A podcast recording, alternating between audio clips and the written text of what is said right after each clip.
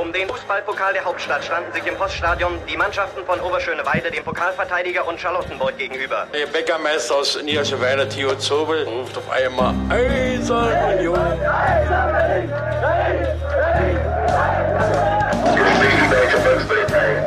Eine Bankbürgschaft aus Unions Lizenzunterlagen hatte sich als gefälscht herausgestellt. Union ist gerettet. Union ruft alle Berliner Fußballfans dazu auf, sich am Räumen des Stadions von Schnee und Eis zu beteiligen. Ein Jahr lang haben die Union Berlin-Fans an ihrem geliebten Stadion an der alten Försterei gebaut. Und jetzt ist die siebte Minute angebrochen und es gibt eine schöne Geste für die Nummer sieben. Doch die Unioner selbst werden gut beraten sein, auch in der Stunde der Euphorie niemals zu vergessen, was war, um so zu bleiben, wie sie sind. Herzlich willkommen zur sechsten Episode von Und niemals vergessen, dem Union Geschichtspodcast. Mein Name ist Sebastian. Und mein Name ist Daniel. Hallo. Hi Daniel, erinnerst du dich noch an die letzte Episode, die fünfte Episode, was wir da erzählt haben, beziehungsweise was ich dir da erzählt habe? Ja, das weiß ich noch. Da ging es um Anders Swan, den ersten Schweden, der bei Union gespielt hat ähm, und wie der so in der Saison 1998, 99 in die Mannschaft von Union gepasst hat oder auch nicht. Genau. Und ich hatte ja gesagt, dass wir damals, äh, hatte ich versucht, über den schwedischen Journalisten Erik Jolander äh, Kontakt zu äh, Anna Swan zu bekommen. Das hat dann ganz kurzfristig nicht geklappt. Kann sagen, es war ein äh, kaputtes Mobiltelefon bei Anna Swan schuld dran. Der hatte dann aber wieder eins und ähm, kann zwei Sachen nachtragen. Einerseits hatte ich äh, mich ja gewundert, warum er dann zwei Monate nicht gespielt hatte. Da war verletzt tatsächlich und ähm, ähm, hatte dann so ein bisschen äh, was erzählt über äh, eine Spritze und äh, dass er das alles nicht so verstanden hat. Das kann man nachlesen in der letzten Episode. Ich habe diese Zitate nachgetragen auf der Website von uns und und minus niemals minus vergessen minus podcast.de und er hatte auch was erzählt zur schlechten Mannschaftsstimmung und äh, dass er da das Gefühl hatte, dass es da schon eine Trennung zwischen Ossis und Wessis gegeben hätte und ähm, die Mitspieler schlecht über ihn gesprochen hätten, weil sie dachten, er würde kein Deutsch verstehen, hat er aber dann durchaus doch und dann etwas gesagt und ähm, meinte auch, sie hätten ihm jetzt nicht so Pässe gegeben. Das war also aus seiner Sicht natürlich äh, eine schlechte Saison und auch verpasste Chance und äh, vielleicht passt auch eins zum anderen. Genau, und ein anderes Feedback, was wir auch noch aus Schweden bekommen haben, war, dass vielleicht äh, der Trainer von Union damals eigentlich einen ganz anderen Schweden wollte, der aber lieber in der ersten schwedischen Liga spielen wollte und man deswegen dann auf anders Waren gekommen ist. Genau. Gut, Daniel, jetzt bist du ja dran, uns eine Geschichte zu erzählen. Was ist denn heute bei dir? Heute äh, bewegen wir uns ein kleines Stück zurück von äh, der Geschichte, die wir beim letzten Mal erzählt haben, in den äh, Herbst, Winter 1997. Wir haben ja beim letzten Mal darüber gesprochen, dass Union dann zur Saison 98, 99 in finanziell einer sehr viel komfortableren Situation war als vorher, dass es dann auf einmal wieder Geld gab. Das war da noch nicht so, sondern das war tatsächlich in einer der äh, dramatischen äh, Phasen von Unionsgeschichte, wo die Insolvenz über Monate und Jahre ähm, quasi ständig im Raum stand und wo es soweit war, dass äh, Anfang Dezember der Kurier zum Beispiel von immer größeren Auflösungserscheinungen im Verein schrieb. Wie kann man sich solche Auflösungserscheinungen vorstellen? Naja, es war zum Beispiel so, dass äh, etwas später der Trainer gekündigt hat und erstens man äh, Der Trainer hat selbst gekündigt? Ja. Wow. Ähm, und man erstens große Schwierigkeiten hatte, überhaupt einen neuen Trainer zu finden und zweitens ähm, damals Verantwortliche gesagt haben, wo es ums Überleben geht, ist die Trainerfrage zweitrangig. also wenn dein Trainer kündigt, äh, du keinen Ersatz dafür findest und das noch nicht mal dein größtes Problem ist, dann sind die Zeiten, glaube ich, schon relativ verzweifelt. Darf ich jetzt kurz so auf Berlinerisch äh, sagen, da war die Kacke am Dampfen? So ungefähr. Okay. ja. Ähm, und äh, man muss auch sagen, wenn man sich äh, Zitate von damals durchliest, viel diplomatischer haben das die Leute damals auch nicht gesagt. Also das war so offensichtlich und so allen klar, dass es auch äh, wenig Sinn gemacht hätte, darum rumzureden. Und wie gesagt, die Zeiten waren verzweifelt und in der Verzweiflung tut man ja manchmal Dinge, die relativ absurd aussehen. In, in der Nachbetrachtung. äh, Im Zweifel auch schon äh, währenddessen, aber Okay. ähm, wenn man alle äh, sinnvollen Handlungsmöglichkeiten ausgeschöpft hat, um was zu erreichen, was irgendwie doch wichtig ist, nimmt man halt auch die sinnlosen oder absurden. Und um eine davon, dieser absurden Maßnahmen, die dann äh, in dieser Phase ergriffen wurden, geht's heute. Ich bin sehr gespannt. Ja, ähm, denn Union hat halt damals wirklich verzweifelt nach Geld gesucht. Und ähm, da ist auch jede Skepsis, die man damals wahrscheinlich noch nicht mehr hatte, gegenüber Investoren flöten gegangen. Und man findet jetzt äh, verschiedene Angaben darüber, was Union alles versucht hat. Klar ist, dass sie sich äh, an verschiedene Leute, von denen sie sich irgendwie finanzielle Hilfe gewandt haben, äh, äh, erhofft haben, gewandt haben und äh, den Briefe geschrieben haben. Es gibt ein paar unterschiedliche Angaben, wie viele von diesen Briefen äh, mit Bitten um finanzielle Hilfe es gab. In manchen äh, Berichten ist von 40 Unternehmen in Deutschland die Rede, die angeschrieben wurden, in anderen von 100 Investoren, privaten Leuten, äh, die Geld hatten oder Unternehmen. Einig sind sich alle, dass die Erfolgswahrscheinlichkeit relativ gering war. Ähm, Heiner weil, Bertram, weil, der, der, weil der Leumund von Union auch nicht der beste war und die Investition sich jetzt auch nicht zu lohnen versprach erstmal. Genau, und weil ähm, das Volumen, das notwendig gewesen war, auch schon äh, ziemlich signifikant war. Also Union hatte damals äh, vier bis fünf Millionen Mark Schulden. Ähm, äh, so in dem in dem Rahmen schwanken die Angaben. Und ähm, es war so, dass im Dezember äh, 1997 dann davon die Rede war, dass innerhalb von 14 Tagen ungefähr 500.000 Mark notwendig wären, um die Insolvenz abzuwenden. Okay. Ja. Ist auf jeden Fall eine sportliche Herausforderung. Genau. Und Heiner Bertram äh, zu den Erfolgsaussichten dieser verzweifelten Maßnahmen, Der war damals der Präsident. damals Präsident war, genau, Mhm. sagte dann, naja, wenn man es hundertmal probiert, einmal muss es ja funktionieren. Das Oh. ist eine relativ optimistische Einschätzung. Und er war bestimmt ein großer Fan von He- Heinz Rudolf Kunze. Hm? Ähm, das ist jetzt eine Referenz, die ich nicht verstehe. Tausendmal berührt, tausendmal ist so. passiert. Ja, Okay. Okay. Äh, ja, man merkt jetzt vielleicht auch den Unterschied im Alter zwischen Daniel und mir. Das, den Song kenne ich sogar. Ähm, ich bin nur notorisch schlecht darin, mir Interpretennamen zu merken. Hm. Ist egal, war jetzt auch wie immer ein schlechter Witz. Ach Gott. So, aber um was ist jetzt die äh, die ähm, Episode aus dieser Zeit, die das am besten zusammenfasst, ist eine, die ich im englischen Guardian gefunden habe, als ich äh, neulich recherchiert habe. Ähm, denn da stand eben am 10. Dezember 1997 äh, folgende Notiz in der Zusammenfassung der europäischen Fußballnachrichten. Ich lese die jetzt mal insgesamt vor. Ist nämlich gar nicht so lang und äh, man kann das, glaube ich, ganz gut verstehen. Da steht, Fulham's owner Mohammed Al-Fayyad has been invited to take over a lowly German club, Union Berlin. They confirmed yesterday that they had written to the Harrods magnate, but Union's managing director Hans-Joachim Jung admitted that the club have a debt of 1.6 million pound. Also, nochmal kurz zusammengefasst, da steht, ähm, dass Mohammed Al-Fayyad, der ähm, ägyptischstämmige Besitzer von äh, Fulham FC, dem Verein aus London, der damals in der zweiten oder dritten, ich glaube zweiten Liga gespielt hat, ähm, von Union aufgefordert wurde ähm, oder eingeladen wurde, den Club zu übernehmen, zu kaufen. Äh, wie genau ähm, das äh, vor sich gehen sollte, steht da nicht. Ähm, und dass man zwar zugegeben hätte, man hätte so äh, eben Schulden in dem Bereich, den wir gerade schon äh, gesagt haben, aber dass man trotzdem hofft, dass äh, Al-Fayyad da vielleicht einspringen könnte. Und ähm, diese Beschreibung von Union, a lowly German Club, ein kleiner, nichtiger äh, deutscher Verein, die fand ich ganz, äh, ganz interessant und lustig und hat mich erinnert an Borussia Mönchengladbach, die ja letztes Jahr oder vor ein paar Jahren als A German Club berühmt geworden sind weltweit. Union damals, also nicht nur A German Club, sondern a lowly German Club. Immerhin. Ja. So. Das fand ich eine äh, ziemlich interessante Meldung. Also, da wird ein Geschäftsmann in England eingeladen, Union zu kaufen. Also, ähm, die erste Frage ist, äh, die man sich stellt, was sollte das überhaupt heißen, Union zu kaufen? Ne, also, Union war ja auch damals schon ein eingetragener Verein, den man genauso wenig kaufen konnte wie jetzt. Ähm, also, und der damals auch noch keine ausgegliederte Profiabteilung hatte. Also, Hat er heute auch nicht. Äh, richtig. Ähm, damals gab es aber auch noch keine anderen äh, deutschen Fußballvereine großartig, die ähm, sowas hatten. Ich weiß nicht, ob damals äh, Dortmund zum Beispiel schon an die Börse gegangen war.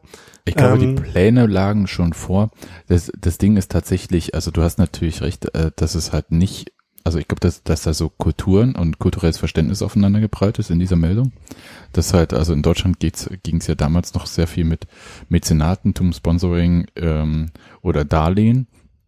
Und in England äh, ist, war das, glaube ich, jetzt äh, ist das vielleicht nicht auf so ein Verständnis gestoßen und man hat dann einfach übernehmen mit kaufen oder irgendwie ver Ja, das ist, äh, ist ein guter Punkt. Das ist auch, äh, was ich zuerst gedacht habe, als ich diese Meldung eben in, äh, im englischen Kontext zuerst mal gelesen habe.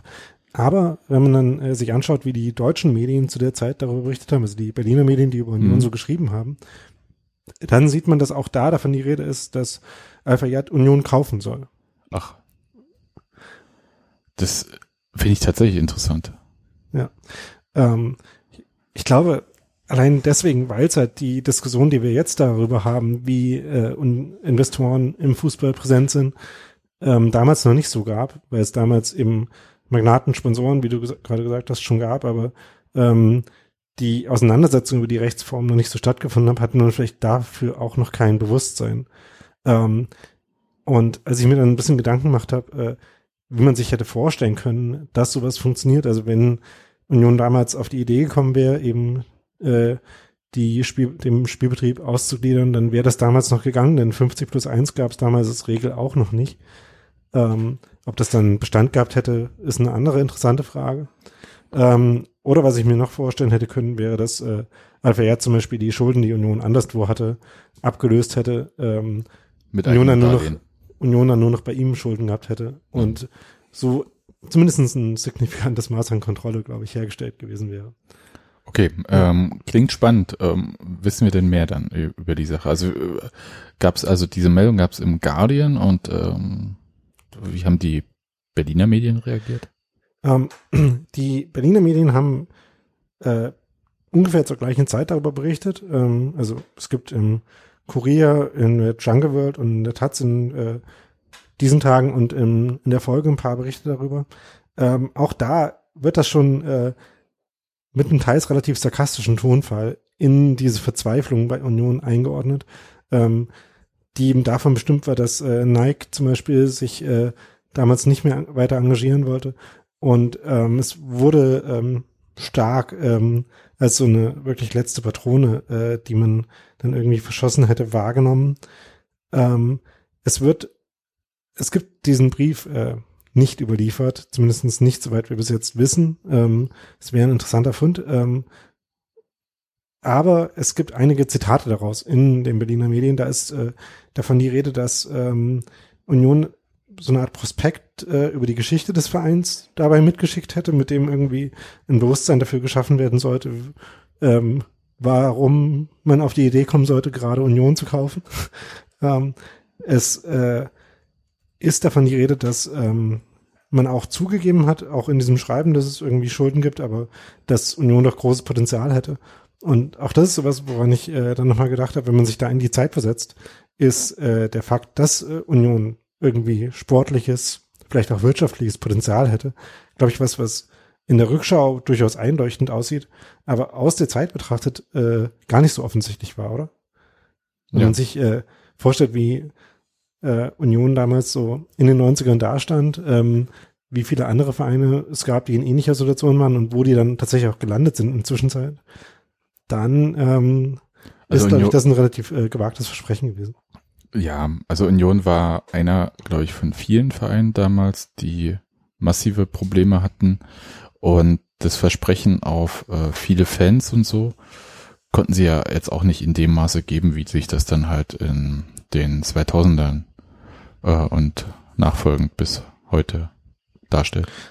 Genau, und einer der Vereine, die damals ja ungefähr auf dem selben sportlichen Level wie Union waren, war Tennis Borussia, bei denen das dann mit den Investoren stärker stattgefunden oder auch stattgefunden hat. Bei Union gab es ja dann auch Investoren, aber das äh, lief dann halt ein bisschen anders. Und äh, gerade wenn man so jetzt Anfang 2019 sich anschaut, wie das bei Tennis Borussia funktioniert hat, kann man feststellen, nicht so richtig. Mir fehlt jetzt kurz der Überblick, also wenn du das jetzt so bringst, ob die Göttinger Gruppe damals schon äh, quasi so rausgeflogen ist und damit halt, äh, also ob TB da jetzt schon im Abgrund war, 97, ich glaube noch nicht ganz. Ich glaube, da waren sie noch äh, eher aufsteigend. Ich glaube, dass äh, Mit Sergei das- und Winnie Schäfer. Ja, ich glaube, dieser Kollaps der Göttinger Gruppe-Geschichte, ich glaube, das war erst Anfang der 2000er. Aber Vielleicht Ja, okay. eine Story für einen anderen Tag. Ja, das haben wir jetzt nicht recherchiert, da sind wir jetzt nicht faktenfest. Das ist auch nicht äh, die Union-Geschichte. Ja. Aber es äh, zeigt halt so die Fallhöhe, Mhm. ähm, die man damals, äh, beziehungsweise die gar nicht weiter fallen, sondern einfach so weiter rumdümpel äh, Mhm. Gefahr, die dann durchaus auch bestanden hat. Ähm, Wie ging's weiter? eine Frage zu dem Brief an sich ist noch, äh, wer den überhaupt geschrieben hat. Ja, das ist, äh, würde mich jetzt auch interessieren. Äh, wir haben ja Heiner Bertram schon erwähnt, den Mhm. damaligen Präsidenten, der in einigen äh, zeitgenössischen Quellen als äh, Autor, Absender dieses Briefs erwähnt wird. Ähm, es gibt Hans-Joachim Jung, ähm, der vorhin in dieser Meldung des Guardian schon mal vorkam und der Mhm. auch in einigen äh, Presseberichten in Deutschland äh, in dieser, in dem Zusammenhang äh, zitiert wird. Der war damals äh, in einer dreifachen Position aktiv als quasi der zweite Mann neben Bertram im Präsidium, nämlich ähm, als Schatzmeister, Pressesprecher und Geschäftsführer.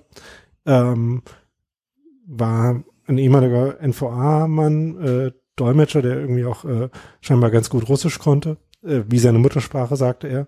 Ähm, Kontakte nach Russland zu irgendwelchen Magnaten, die von dort investieren könnten, gab es dann aber scheinbar noch nicht. Jedenfalls ist das noch nicht überliefert und war auch ein bisschen äh, vor der Zeit dafür. Ja und nein, also es gab äh, damals schon diese Oligarchen ähm, in Russland, aber es, äh, die waren, glaube ich, noch nicht so krass international äh, tätig und äh, das war noch die Zeit von Jelzin als Präsident. Das war noch die Zeit, in der man die ähm, Ölvorräte, äh, die Ölvermögen, die man dann später verwendet hat, ähm, noch äh, zusammenklauben musste erstmal. Ja, ähm, also Hans-Joachim Jung ist einer der Kandidaten, der diesen äh, Brief hätte schreiben können vielleicht. Aber, ähm, wie gesagt, den Brief selber gibt's nicht, aber es gibt die Antwort von Fulham oder ein Antwortschreiben von Fulham. Über Vielleicht äh, schlummert der Brief ja auch im Archiv bei Union. das kann sein, ja. Und ähm, falls es irgendwann mal ein Museum äh, von Union-Geschichte geben sollte, wäre das, glaube ich, ein schönes Ausstellungsstück dafür.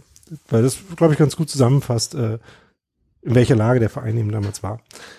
Ähm, aber es gibt eben diese Antwort und diese Antwort ist adressiert an äh, Tino Czerwinski.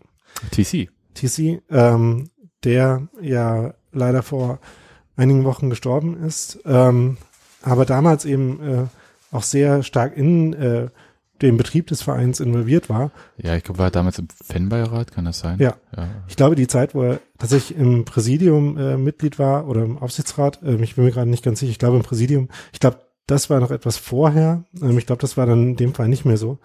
Ähm, aber an den ist jedenfalls die Antwort von Fulham, äh, von Fulham interessanterweise adressiert, nicht von Alpha jetzt, sondern von vom FC Fulham.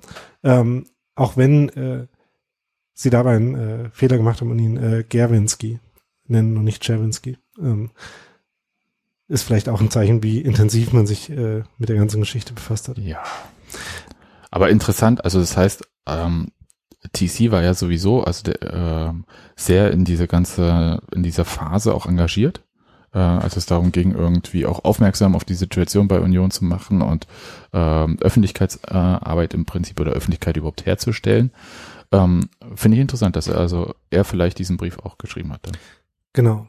Ähm, und wenn du sagst, Öffentlichkeit herstellen und aufmerksam machen, das ist, glaube ich, auch, also vielleicht war es auch sogar eine der Funktionen dieses Briefes, äh, so ein bisschen als eine Art Publicity-Stunt, ähm, dass man sich halt gerade Al-Fayyad ausgesucht hat, war dann in dem Sinne vielleicht auch kein Zufall, denn der war gerade in Deutschland äh, sicherlich vor allem bekannt als einerseits der Eigentümer des äh, Harrods Kaufhauses, andererseits als der Vater von äh, Dodi Al-Fayyad, dem dem Mann, der m, zusammen mit Lady Di ähm, verunglückt und gestorben ist. Äh, das war früher im Jahr 1997 im Sommer.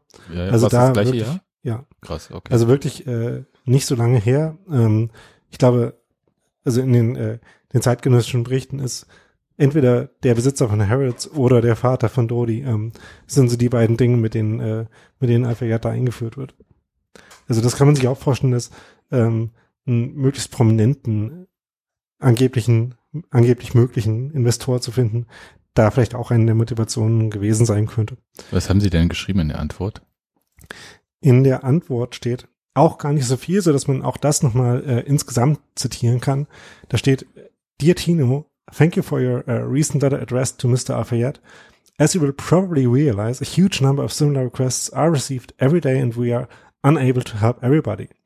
We are sorry that on this occasion it is not possible to help in any practical way.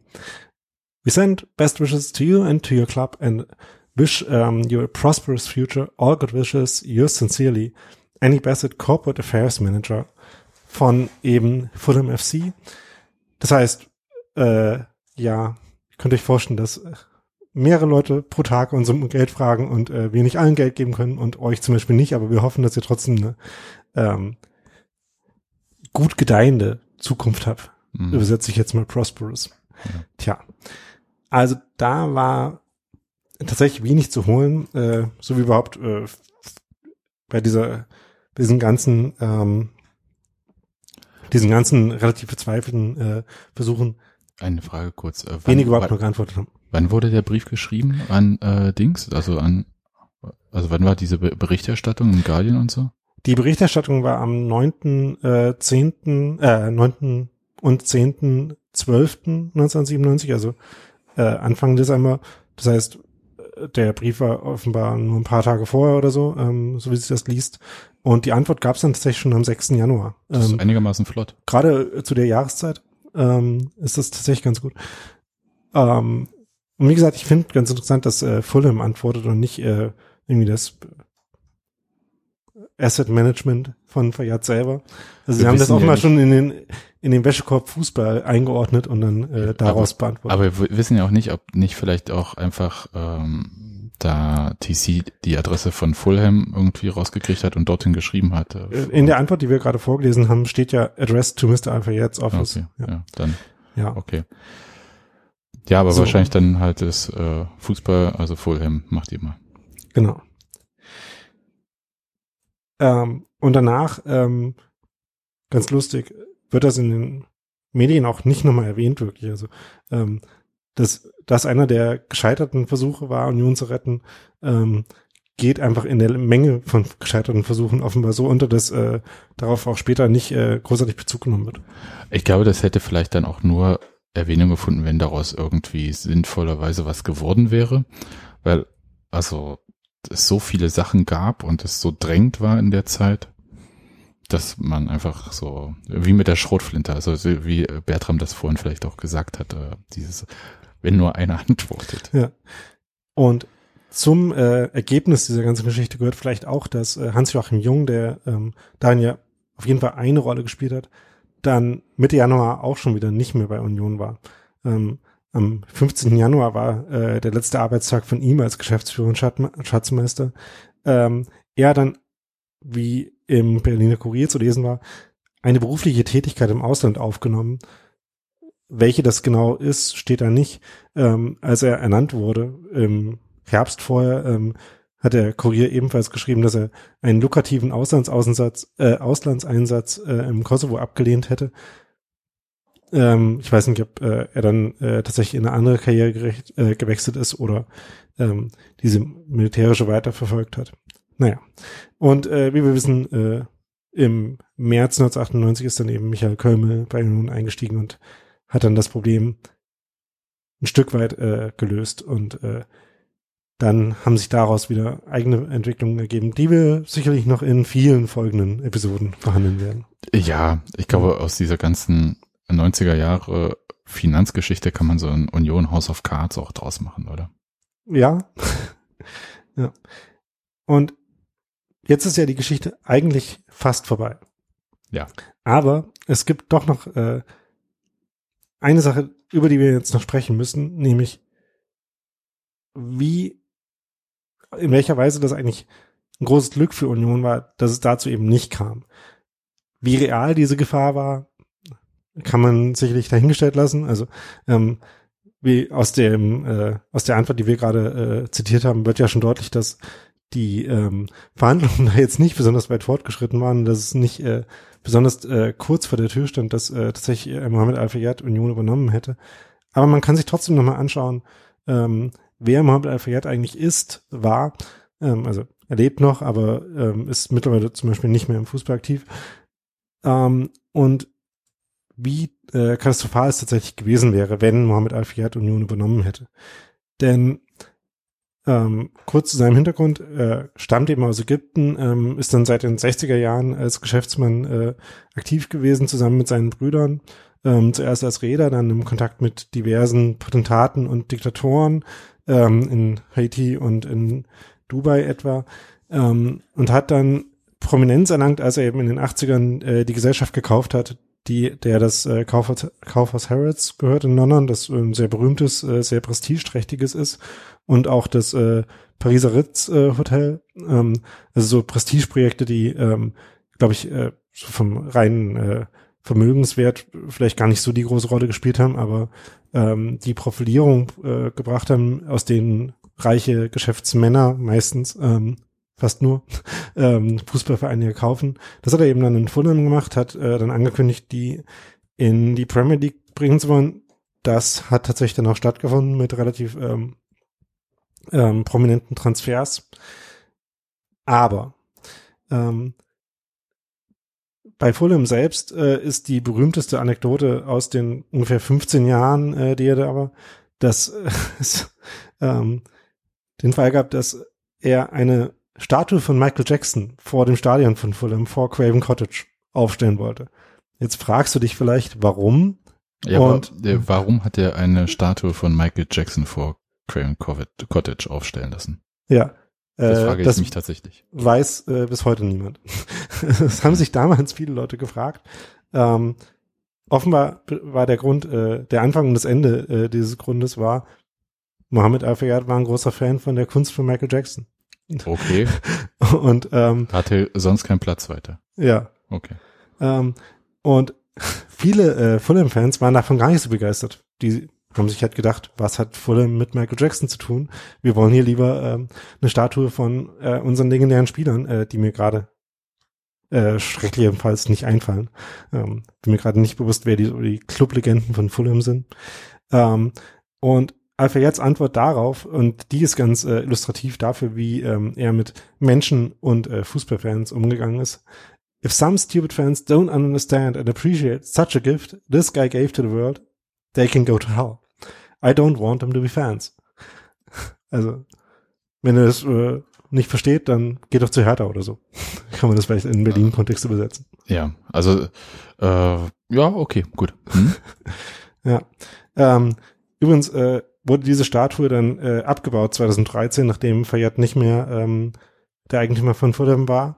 2013 ist äh, Fulham dann noch abgestiegen und Al-Fayyad war der festen Überzeugung, dass die beiden Sachen nicht nur korreliert haben, sondern auch kausal zusammengehangen sind. Also dass Fulham abgestiegen ist, weil sie die äh, Al-Fayyad-Statue demontiert haben. Die Michael Jackson-Statue. Äh, sorry, ja, ja. richtig.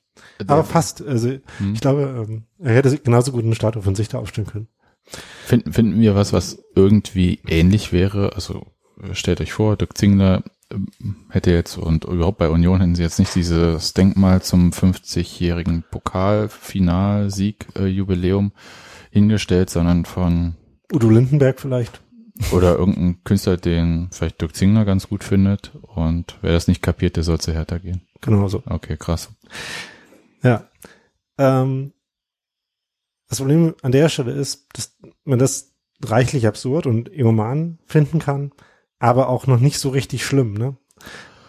Kommt drauf an, hm? Ja. Das Problem ist, Alfred ist tatsächlich auch wirklich schlimm. Ähm, als Mensch, wie ungefähr alles, was man äh, über ihn so lesen kann, äh, bestätigt. Und vor allem äh, gibt's äh, viele und äh, viele stichhaltige und bestätigte Vorwürfe äh, sexueller Übergriffe und ähm, andere, ähm, ja, ähm, sehr stark diskriminierende, sehr stark äh, herabsetzende Arbeitsbedingungen in seinen Unternehmen gegen ihn. Also ähm, da ist die äh, Rede von ähm, Telefonen, von Mitarbeitern, die verwandt wurden, um Inhalte von Gesprächen zwischen ihnen, äh, ihnen vorzuhalten und sie dafür zu feuern, von äh, wahllosen äh, äh, rausschmissen von Leuten, die ihm einfach nicht gepasst haben und eben äh, von einer ganzen Reihe äh, schwerer, ähm, schwerer sexueller Übergriffe, ähm, die damals, äh, glaube ich, also damals auch schon thematisiert wurden in den 90ern und 2000ern. Ähm, vielleicht noch nicht in derselben Weise, wie sie das heute würden, aber andererseits, ähm, naja, äh, so ein fehlt mir da auch der Optimismus, Optimismus, dass sie heute viel größere Konsequenzen hätten in allen Fällen. Aber jedenfalls ähm, sind diese Vorwürfe tatsächlich sehr stichhaltig und äh, sehr viele und äh, sehr schwerwiegend, ähm, so dass man wirklich sagen muss, dass es ein großes Glück war für Union, dass daraus nichts geworden ist. Okay, also keine Statue, keine Übergriffe und kein Geld. Genau. Also kann man, und man kann noch was Positives, also letzten Endes jetzt daraus ziehen. Ähm, das finde ich eigentlich, äh, jetzt müsstest du eine Zeitreise unternehmen, zurück ähm, ins Anfang des Jahres 1998 und sagen, ey, ist ganz cool, dass daraus nichts geworden ist. Ja. Bin, wäre sehr auf die Gesichter gespannt. Aber da waren die Vorwürfe an Alpha auch noch so nicht draußen, ne? Ähm, also ich glaube, die ähm, zu den sexuellen Übergriffen waren da noch nicht, äh, noch nicht so publik. Ähm, wenn man das genauer nachlesen will und äh, wenn interessiert, äh, worin die genau bestanden, dann ist die äh, Wikipedia-Seite zu Alpha tatsächlich ein ganz guter Startpunkt, äh, wo viele Links stehen zu den äh, Presseveröffentlichungen, die das betreffen. Verlinkst du bestimmt bei uns Genau. auf der äh, Episodenseite. Daniel, war's das? Ja, Krass. Also es ist wirklich, äh, ich hätte, würde jetzt sagen, eine schillernde Geschichte, die Union aus der tristen Zeit des, der finanziellen Not der 90er kurz, aber nur ganz kurz und zwar auch nur in den Briefkasten einer sehr äh, schillernden Jet-Set-Persönlichkeit der 90er bringt. ja.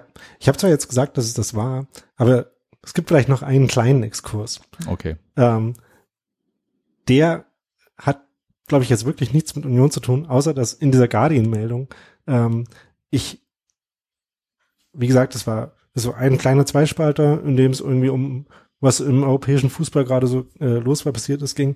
Und weil ich befürchte, dass wir äh, in dem Lauf dieses Podcasts auf diese andere Geschichte, die da noch erwähnt wird, nicht zu sprechen kommen, ich die aber auch äh, ziemlich lustig fand, äh, würde ich äh, gern als Abschluss das nochmal kurz vorlesen.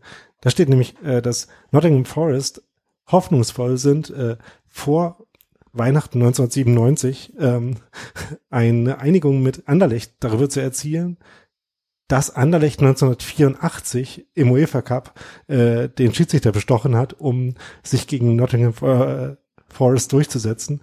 Und äh, Forest wollte dann eine Million äh, Pfund, nehme ich an, ja, genau, Pfund ähm, Schadensersatz dafür haben, dass damals ähm, die Belgier einen, äh, einen Loan, äh, ein, ein Darlehen dem Schiedsrichter gegeben hatte, um das Halbfinale äh, gegen sie zu entscheiden. Das fand ich eine lustige Story, dass äh, mit 13 Jahre später äh, so ein finaler mit einer Million Schadensersatz äh, abgelten will. Ja. Wohl dem. Cool. Also Union quasi auch mitten in der europäischen Fußballgeschichte, quasi der Champions League der 80er, ja, mit dem Landesmeisterpokal. Äh, es ging um den UEFA Cup tatsächlich. UEFA Cup. Ja. Ja, aber auch das äh, ja für Union fast unerreicht. ja. In der Meldung kommt auch äh, Ronaldo, der Original Ronaldo vor. Also Wow. Ja. Okay. Dann äh, frage ich jetzt nochmal, war's das? das war's jetzt wirklich, ja. Dann ist vielleicht Zeit für einen kleinen Feedback-Blog oder ähm, wenn ihr uns Hinweise oder Feedback geben wollt, dann könnt ihr das natürlich machen auf Twitter an unseren Twitter-Account unv-podcast. Da antworten wir gerne, den lesen Daniel und ich. Ihr könnt uns natürlich aber auch direkt per Twitter schreiben, daniel at da unterstrich Rosbach. Genau. Und dir at saumselig. Genau. Und ihr könnt uns auch E-Mails schicken und zwar an uns beide, wenn ihr Feedback habt, äh, gerne an info at und minus niemals minus vergessen minus podcast.de. Und wenn ihr Themenideen habt, dann schreibt ihr doch bitte einem von uns, nicht uns beiden, äh, sondern sucht euch jemanden aus oder würfelt oder was auch immer und schreibt die an entweder Daniel oder Sebastian at und minus niemals minus vergessen minus podcast.de. Und äh, natürlich könnt ihr auch äh, Kommentare auf der Website schreiben. Und wenn ihr noch so Hinweis habt auf bestimmte Union-Bücher oder sagt, oh mein Gott, ich habe hier noch Jahrgänge von äh, Stadionheften, die ich aber gar nicht mehr brauche, ich glaube, da kommen wir vielleicht zusammen. Und natürlich, wenn ihr äh, euch über den Podcast an sich äußern wollt und den anderen vielleicht empfehlen wollt, dann schreibt gerne iTunes-Rezensionen oder empfehlt uns auf panoptikum.io oder nehmt euch nehmt uns in eure Feed-Kollektionen auf oder sowas. Macht, was ihr wollt. empfehlt uns einfach weiter. Wir freuen uns. Das war's. Wir hören uns dann in zwei Wochen wieder, wenn ich eine Geschichte erzähle, Daniel. Ich bin schon gespannt. Doch die Unioner selbst werden gut beraten sein, auch in der Stunde der Euphorie niemals zu vergessen, was war, um so zu bleiben, wie sie sind. Ich glaube, ich habe äh, das falsche Outro gespielt. Ne? Doch die Unioner selbst werden gut beraten sein, auch in der Stunde der Euphorie niemals zu vergessen, was war, um so zu bleiben, wie sie sind. Und niemals vergessen!